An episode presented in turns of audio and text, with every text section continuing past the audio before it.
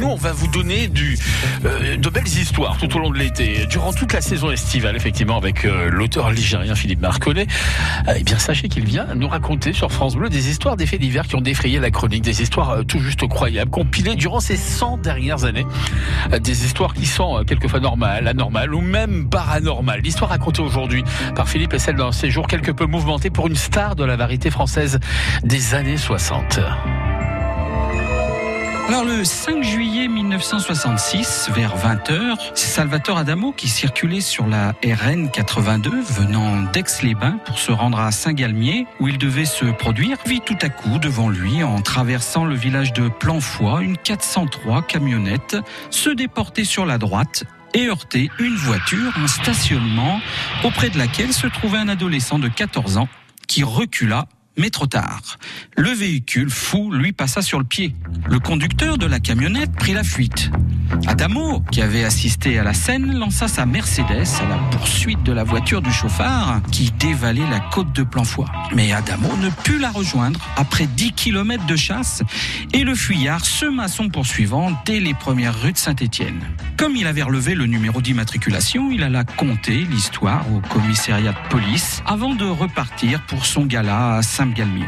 Deux heures plus tard, l'irascible chauffard, un entrepreneur en maçonnerie habitant Saint-Genès-l'Air, allait porter plainte pour le vol de son véhicule. N'oubliez pas que je suis patron.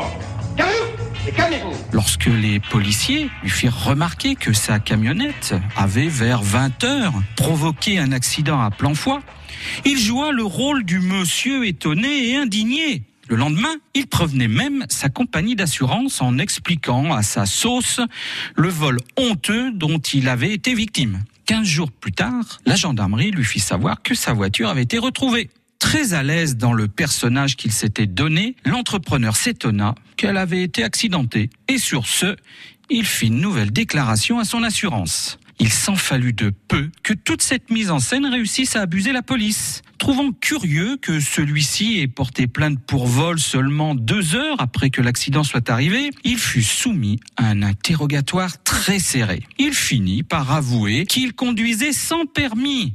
Pris de panique, il choisit la fuite. Ainsi, sans l'intervention du chanteur, cette supercherie n'aurait jamais été découverte. Et ce jour-là, Adamo aurait très bien pu chanter au chauffard indélicat son succès du moment. Vous permettez, monsieur Vous permettez, monsieur,